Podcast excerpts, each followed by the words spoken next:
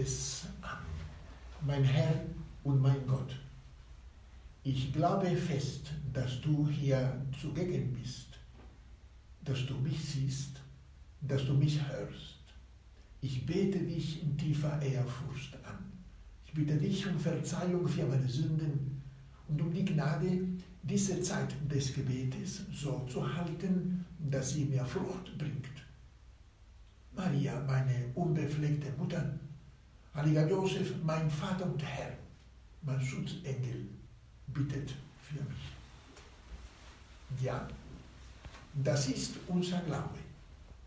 Wir wissen und fühlen uns in dieser Stunde von Gott, von dir, Herr, begleitet. Unser Gott ist keine vorübergegangene Erscheinung, keine Erinnerung, die sich in der Geschichte verliert. Er hat uns nach seiner Himmelfahrt nicht den Rücken gekehrt. Ich muss zwar fort, sagtest du, Herr, zu deinen Jüngern kurz vor deinem Tode, doch ich komme wieder zu euch zurück, fügtest du gleich hinzu. Und das tust du, Herr, bei jedem einzelnen Christen, wenn ich dies wohl etwas salopp ausdrücken darf, am laufenden Band. Auch in dieser Stunde, in der wir zu dir gekommen sind, in der Hoffnung, am heutigen Hochfest Verkündigung des Herrn, etwas von dir zu hören, das uns zu einem tieferen Verständnis unseres Glaubens verhelfen könnte. Auch in dieser Stunde bist du uns nah und sprichst uns an. Im Übrigen, Christus zu bitten, dass er seine Lehre eingehender und persönlicher erklären möchte, das haben seine Jünger auch getan. Wir befinden uns also in guter Gesellschaft. Jesus, ich bitte dich, führe mich in das Wesen des heutigen Festes. Ich weiß, mit der Verkündigung begann die Erlösung der Menschheit. Und mit dem Ja-Wort Mariens wurde Gott in ihrem jungfräulichen Schoß Mensch. Ich möchte aber mehr wissen, Herr, damit ich mehr lieben kann. Hilf mir dabei, Herr. Und ich denke mir, Jesus antwortet uns sinngemäß so was die Erlösung bedeutet, was sie erforderlich machte, wie sie zustande kommt und vieles andere mehr habe ich euch schon damals mitgeteilt, als ich in sichtbarer Gestalt noch auf Erden war. Schlagt das Evangelium auf. Bei Lukas im 15. Kapitel, da hört ihr das Gleichnis des verlorenen Sohnes. In diesem Gleichnis habe ich euch über die Erlösung ausführlich unterrichtet. Und ich freue mich, mit euch heute in dieser Stunde dieses so wichtige Ereignis, nämlich die Erlösung, ein bisschen Revue passieren zu lassen. Hörte die Worte des Gleichnisses. Vater, ich habe mich gegen den Himmel und gegen dich versündigt ich bin nicht mehr wert, dein Sohn zu sein. Mach mich zu einem deiner Tagelöhner. Der junge Mann, der die Erbschaft mit Dirnen und in Orgien jeglicher Art verschleudert hatte, war sich zu dieser Stunde, zu der Stunde seiner Rückkehr ins Vaterhaus, dessen völlig bewusst, dass er durch seinen damaligen jähen Wegzug aus dem väterlichen Haus seine Kindheitsrechte endgültig verloren hatte. Ich bin nicht würdig, dein Sohn zu sein. Zwar war er von seinem Vater gezeugt worden, das kann man ja nicht rückgängig machen, doch juristisch war er kein Kind mehr seines Vaters. Er wusste es ganz genau, eine Rückkehr in seinen früheren Stand war nicht mehr möglich. und darum erhoffte er sich bei seinem Vater lediglich die Stelle eines Tagelöhners. Der junge Mann, der später zum verlorenen Sohn wurde, hatte eine wunderbare Kindheit und Jugend gehabt. Er lebte in dem Wohlstand des begüterten Vaters, durfte die Liebe der Seinen und die Wertschätzung seiner Umgebung genießen. Mit einem Wort, es fehlte ihm gar nichts. Bis er eines Tages der Versuchung der weiten, großen Welt mit der Aussicht auf grenzenlosen Genuss der sinnlichen Leidenschaften unterlag und beschloss, aus dem Vaterhaus für immer auszuziehen. Er wusste, dass dies den endgültigen Verlust seines hohen Standes als Kind des Vaters zwangsläufig mit sich brachte. Im Gleichnis des verlorenen Sohnes hat Jesus die Geschichte des Menschengeschlechtes dargelegt. Ähnlich wie der, wie der verlorene Sohn, der zunächst in einem ungewöhnlich unübertrefflichen Zustand lebte war der Mensch bei seiner Schöpfung von Gott reichlich beschenkt. So sehr, dass er, man staune, ja, man staune. So sehr, dass er fast wie Gott war, wie es im Psalm Nummer 8 wörtlich heißt. Lasst uns Menschen machen als unser Abbild. Uns ähnlich so schuf Gott den Menschen also als ein ihm ähnliches Wesen. Fast wie Gott. Gott ähnlich. Das ist wirklich grandios. Herr, ich frage mich, wie bist du auf den Gedanken gekommen, so etwas zu tun? Brachtest du etwa uns? Was für eine Frage. Nein, natürlich nicht. Gott braucht uns nicht. Gott hat alles. Vor allem aber hat er die Liebe im Übermaß. Er, du Herr, er liebt unermesslich stark und ist überglücklich dabei. Wenn es aber so ist, dann frage ich dich, Herr, noch einmal, warum hast du es dann doch erschaffen? Warum willst du, dass wir leben? Und ich habe den Eindruck, dass der Herr uns so oder ähnlich antwortet. Warum ich euch das Leben gegeben habe? Ganz einfach. Passt gut auf. Ihr wisst, die Liebe ist meine Stärke. Ihr bekennt es, wenn ihr sagt, Gott ist die Liebe. Ja, das stimmt. Ich bin die Liebe. Und die Liebe macht mich glücklich. Weißt du, in meinem Zuhause, das ist die Dreifaltigkeit, ist die Liebe das A und O. Die Liebe ist die Atmosphäre, in der ich seit ewig lebe. Danke, Herr, für diese wunderbare Antwort. Vielen Dank. Damit kann ich viel anfangen. Ich beginne zu begreifen, wie es bei Gott in der Dreifaltigkeit ist. Gott Vater, der die Liebe ist, liebt seinen Sohn. Wir nennen ihn die zweite Person der Dreifaltigkeit. Er, liebt ihn so sehr und erfährt von ihm die Erwiderung seiner Liebe derart beglückend, dass er sich in seiner Güte sagt, ich bin so glücklich mit dieser Vaterschaft, dass ich unbedingt weitere Kinder haben möchte, damit ich sie so ähnlich lieben kann und von ihnen so geliebt werde, wie es zwischen uns beiden, Gott Vater und mir, seit einer Ewigkeit geschieht. Und so entstand der Mensch. Staune. So entstand der Mensch. Als ein Abbild Gottes, damit er uns lieben kann und wir ihn zurücklieben können. Das ist der Lebenssinn des Menschen. Gott ähnlich in Gott verankert. Das ist die Identität des Menschen von der Schöpfung her. Nichts ist Gott so ähnlich wie der Mensch.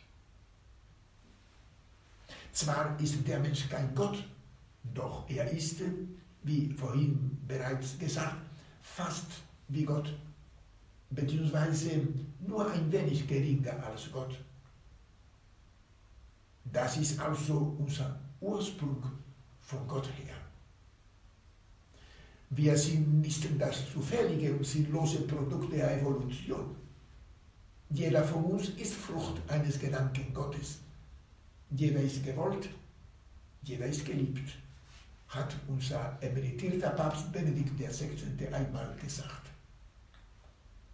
Der Mensch ist erschaffen worden, damit Gott ihn ähnlich liebt, wie er seinen eingeborenen Sohn liebt. Und darum steht der Mensch von seinem Ursprung her in einem unausweichlichen, konstitutiven Ähnlichkeitsverhältnis zu dem Sohn Gottes. Ohne diese Beziehung ist der Mensch von Gott her undenkbar. Um es auf den Punkt zu bringen, der Mensch ist als Kind Gottes erschaffen. Die Gotteskindschaft ist also der Grund für die Existenz des Menschen. Das ist, wie ich finde, die grundlegendste Beschreibung des Menschen. Sie ist so tief und aussagekräftig, dass man Gott anbetend auf die Knie fallen sollte. Erkenne Christ deine Würde, sagten die Alten. Ja, das ist wahr. So wie der Vogel erschaffen wurde, damit er fliegt, und die Fische, damit sie im Wasser schwimmen, so ist der Mensch aus den Händen des Schöpfergottes hervorgegangen, damit er ähnliche Erlebnisse erfährt, wie Gott Vater und Gott Sohn im Miteinander der Dreifaltigkeit erfahren. Wie groß ist also die Würde des Menschen? Er ist von Gott ins Leben gerufen, damit er an der Liebe Gottes Anteil haben kann. Und damit an seiner Freude, an seiner Erfüllung, ja an seinem Glück. Und weil der Mensch im Gegensatz zu Gott, der reiner Geist ist, auch einen Leib hat, so sollen diese Freude, diese Erfüllung und dieses Glück nicht nur den Geist des Menschen erfreuen, sondern auch seinen Leib Glücklich an Leib und Seele sollte der Mensch sein. Das war deine Absicht, Herr. Deswegen hast du uns das Leben gegeben. So gingen wir Menschen aus den Händen des Schöpfergottes hervor. Wir verkürzten die Großzügigkeit Gottes, wenn wir die Erfüllung des Menschen auf seine geistigen Dimensionen reduzierten mens sana in corpore sano, ein gesunder Geist in einem gesunden Körper, sagten die Alten. Und die Italiener sagen fröhlich und glaubensstark, quando il corpo sta bene, l'anima balla. Wenn es dem Körper gut geht, da tanzt die Seele. Das größte Geschenk, das der Mensch bei seiner Schaffung durch Gott erhielt, war in der Tat zweifellos seine Gotteskindschaft. Auf der Schiene seiner Ähnlichkeit mit der zweiten Person der Dreifaltigkeit vermochte der Mensch in seiner eigenen Person ähnliche Liebeserlebnisse zu erfahren, wie der Gottessohn in seiner Beziehung zu Gott Vater ohnehin erlebt.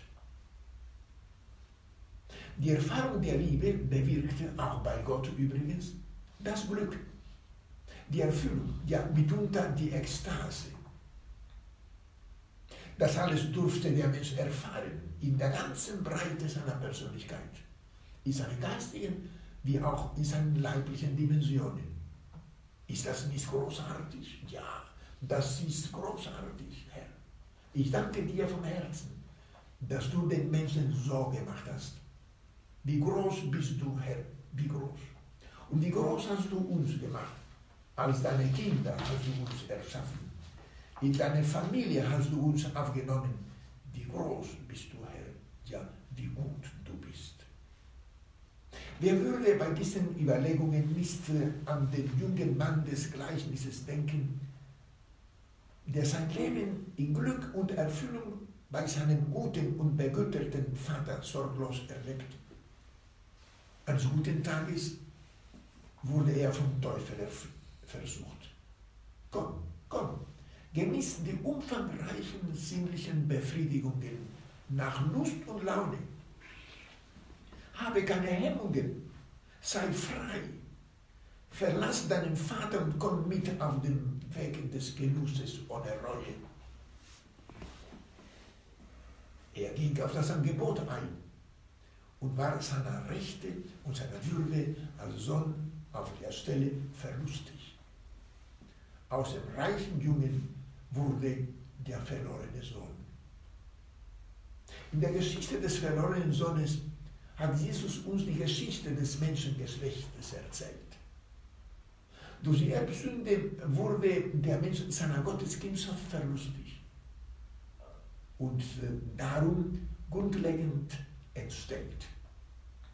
Denn der Mensch war ja dazu erschaffen, ein Kind Gottes zu sein. Und als dies wegfiel, war es, als würde ein schöner, glänzender Luftballon, der fröhlich und anmutig in der Luft fliegt und die Zuschauer erfreut, auf einmal gepickt werden. Aus dem schön fliegenden Luftballon wird ein Stück Gummi, das auf den Boden fällt und von den Passanten achtlos zertreten bzw. gemieden wird. Und so ungefähr war es mit dem einmalig hervorragenden Zustand des Menschen der Schöpfung. Als unsere Stammeltern die Gotteskindschaft über Bord warfen, wurde der Mensch entstellt, denn er verlor seine Achse. Die Gotteskindschaft war nach dem Plan Gottes für den Menschen dessen eigentlicher Kern, seine Mitte, seine Identität. Der Mensch war nach seiner freiwilligen Abkehr von Gott nun nackt. So heißt es in der Genesis. Er hatte ja seinen Existenzgrund verloren. Was tun nun in dieser Stunde? Was tun nun in dieser Situation? Nichts konnte man tun, gar nichts. Höchstens nur Makulatur. Unsere Stammeltern hefteten Feigenblätter zusammen und machten sich einen Schutz. Mehr konnten sie nicht tun. Gummi bleibt Gummi. Aus einem mit Füßen zertretenen Stück Gummi kann man keinen Luftballon wiederherstellen. Darum hatte der verlorene Sohn seinem Vater nicht um die Wiedererlangung seiner Kindschaft, sondern lediglich um eine Stelle als Tagelöhner gebeten. Der Kindschaftsstatus war ja definitiv auf immer Weg. Und dann geschah das Unglaubliche.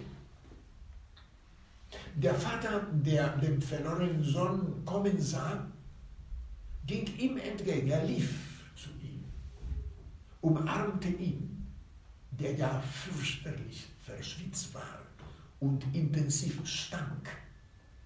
Er hütete ja stinkende Schweine.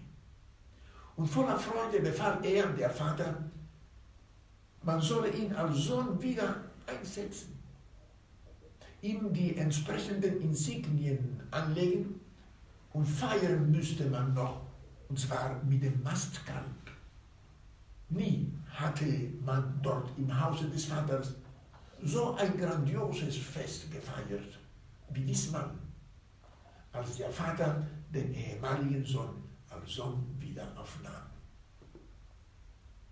Nach der Sünde unserer Stammeltern war der Schöpfergott sehr betroffen und traurig, wenn ich das in allegorischer Sprache sagen darf. Er liebte den Menschen nach wie vor und zeigte auf einmal, oh, wie schön und wie tröstlich ist das. Er zeigte, dass seine stärkste Macht seine Barmherzigkeit ist. Und so versprach er den Menschen, er würde ihm zur gegebenen Zeit die Würde eines Kindes zurückgeben. Seit dieser Stunde in der Liebe des Schöpfergottes die Stränge der Gerechtigkeit durchbrach. Die Theologen nennen sie das Protoevangelium, das heißt die erste Ankündigung einer Wiederherstellung der Ordnung des Anfangs. Seit dieser Stunde lebte der Mensch in der Hoffnung, dass dies möglichst bald geschehen möge. Und eines Tages, wir wissen nicht, wie lange es gedauert hat, eines Tages war es soweit. Als die, als die Zeit erfüllt war, sandte Gott seinen Sohn, geboren von einer Frau, damit wir die Sohnschaft erlangen. So heißt es bei Paulus im Galaterbrief. Und das ist es, was wir heute feiern. Wir feiern den Beginn unserer Erlösung.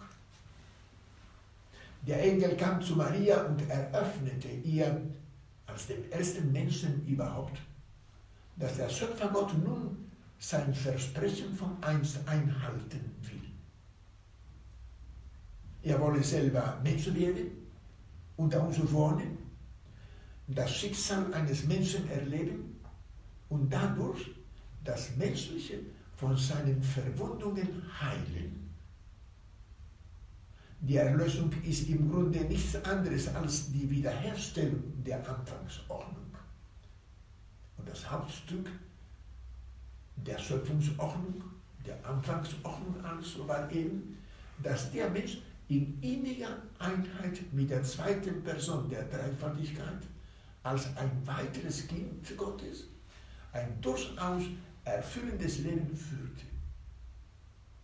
Und zwar in der ganzen Fläche seiner Persönlichkeit. Die Erlösung besteht ja vorwiegend darin, das kann man nie genügend wiederholen, dass der Mensch wieder zu einem Kind Gottes werden kann. Im Prolog des Johannesevangeliums heißt es, denen, die Jesus als den Befreier des Menschengeschlechtes aufnahmen, gab er Macht, Kinder Gottes zu werden. Und das ist eben das Christentum. Ja, das ist das Christentum. Das ist das Wesen des christlichen Lebens. In einer tiefen, beglückenden, höchstpersönlichen Beziehung mit der Person Jesu Christi zu leben. Mit Christus, der ja der Menschgewordene, eingeborene Sohn Gottes des Vaters ist. Mit ihm zu verkehren als das, was er ist. Mein Bruder, mein Freund, mein Heiland. Darin besteht das Christsein. Kein geringerer als Papst Johannes Paul II. sagte einmal, das Christentum ist weder eine bloße Meinung, noch besteht es aus Worten. Das Christentum ist Christus, eine Person, der Lebendige. Jesus begegnen, ihn lieben und dafür leben, dass er geliebt wird. Das ist die christliche Berufung. Einen vertrauten Umgang mit Jesus Christus zu haben, den man als Bruder und Freund erfährt, das ist das Wesen des Christseins gut, dass man viel betet, Andachten gestaltet und religiöse Veranstaltungen jeglicher Art organisiert. Doch Christsein ist mehr als nur das. Christsein heißt in der Atmosphäre Gottes leben, ja in der Atmosphäre Gottes leben. Unser Tun und Lassen mindestens mit Blickkontakt mit Gott gestalten. Von dem ich weiß, dass er mich mag, Freude über mich empfinden und das Beste für mich will. Christsein heißt, sich im Alltag von Jesus Christus begleitet zu wissen. Um es auf den Punkt zu bringen, das größte Geschenk der Erlösung ist, dass wir wieder einmal Kinder Gottes heißen dürfen. Ja, dass wir es in der Tat sind. Dieses große Geschenk haben wir dir, Jesus, zu verdanken. Der du dafür dein Leben am Kreuz hingegeben hast. Aber auch der Jungfrau Maria haben es zu verdanken. Der Jungfrau Maria, die mit ihrem Ja-Wort es ermöglichte. Mir geschehe, wie du es gesagt hast, sagte sie. Und auf der Stelle empfing sie vom Heiligen. Gott war endlich leibhaftig in der Welt. Und die Erlösung konnte beginnen. Danke, Mutter, dass du dieses Wort gesprochen hast. Es kam dir aus dem Herzen, wie das frische Wasser fröhlich und tanzend aus der Springquelle entspringt. Und das ist eben, was wir am Hochfest Verkündigung des Herrn feiern. Dass wir wieder einmal Kinder Gottes heißen dürfen und es auch sind. Ich danke dir, mein Gott, für die guten Vorsätze, Regungen und Eingebungen, die du mir in dieser Betrachtung geschenkt hast. Ich bitte dich um deine Hilfe, sie zu verwirklichen. Maria, meine unbefleckte Mutter, heiliger Josef, mein Vater und Herr, mein Schutzengel, bittet.